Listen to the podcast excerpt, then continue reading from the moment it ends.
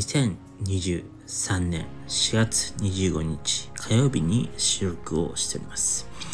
えー、4月になりましたが、えー、暑かったり寒かったりといった日々が続いています。えー、地球温暖化の影響により寒暖差がつきやすい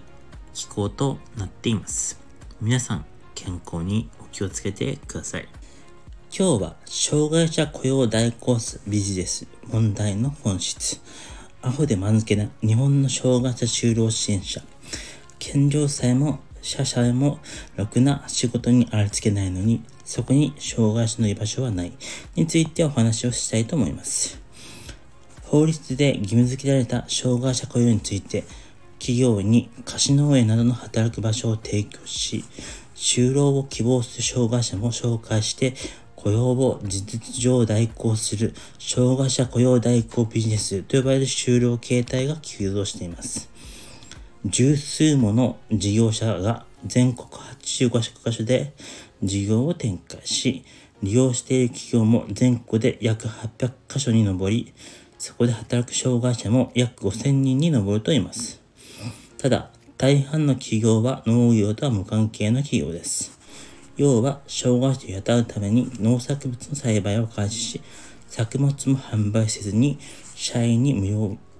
で配布するケースも多いし、です。そのため、違法ではないものの、障害者の法定雇用率を形式上満たすためで、本当の意味での雇用や労働とは言えないとの指摘が相次ぎ、国会も問題視します。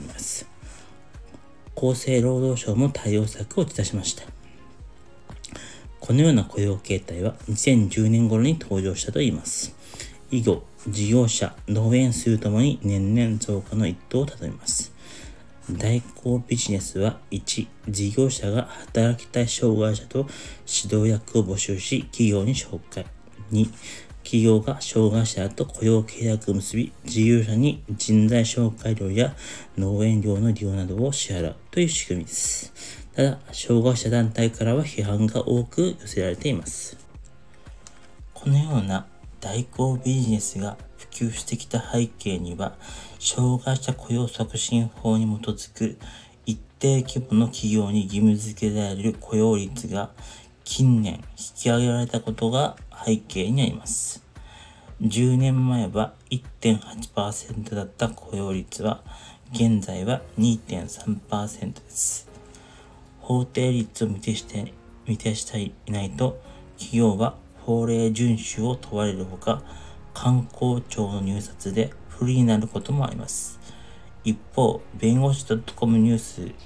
は障害者雇用代行ビジネスと呼ばないで受け皿の農園を展開する企業の本音との記事を掲載しました。朝日新聞にはエスプールプラス東京の事例が紹介されています。この企業には、あこの企業は農園の一角を貸し出します。この企業は、企業エスプールプラスは企業に農園の一角を貸し出します。幅5メートル、奥行き30メートルの区間ごとに障害者3人が働き、各企業の社員1人が監督します。このような働き方を歓迎する当事者らは少なくないものの、しかし日本障害者協議会の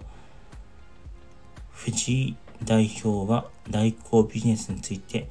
企業は法定雇用率を達成でき、障害者や家族は雇用が得られて給与ももらえる。一見すると三方よしに思えるが、本業とは別の仕事を別の場所でさせる点で障害者の排除ではないか。国連も昨年、こうした経営体を偽装雇用だと指摘していると厳しく批判しました。そもそも実際の障害者就労支援雇用の現場にはろくな人間がおらず、本当に貸すばかりの障害者就労支援者で溢れています。私の実体験でも高卒支援者が大学院移住者を支援するというおバカな光景が見て取れました。ろくに大学も行かず、専門性無視し、再現性もなく、ただやる気という謎ワードが堂々とまかり取る実態が、障害者支援の現場の実情です。そもそも、ブラック企業がはびこる日本において、障害者だけではなく、健常者さえもまともな職場で働くことはできません。このようなことはこのような指摘は、労働社会学では以前から言われていたことです。このような悲惨極まる現場に障害者を送り込む送り込むことなどが、まさに愚かの骨頂です。そもそも、労働基準監督署が全く機能していません。労基法に違反したところで滅多に取り締まられることはなく、労基署の臨検を受けて違法行為が見つかり、是正勧告がなされても書面を提出すればそこで終わりです。労基署からの勧告を複数回無視するとようやく書類送検されるが、そこから起訴されても、起訴されることもありであり、仮に起訴されても、起訴され有罪判決を受けて、それに対する罰則の報告が6ヶ月未満の懲役もしくは30万円以下の罰金であり、法律とその運用が全く抑止力となってはいません。令和元年度の数字で見ていくと、何らかの労働基準関連法違反が見つかって、監督実施が実監督監督指導が実施された15,593事業所のうち、書類送検に至った件数は821件で、そこから起訴されたのは333件。裁判の結果、そのうちほぼ全て332件が罰金刑になったもの、懲役に至ったのはわずか1件のみです。まさに法治国家、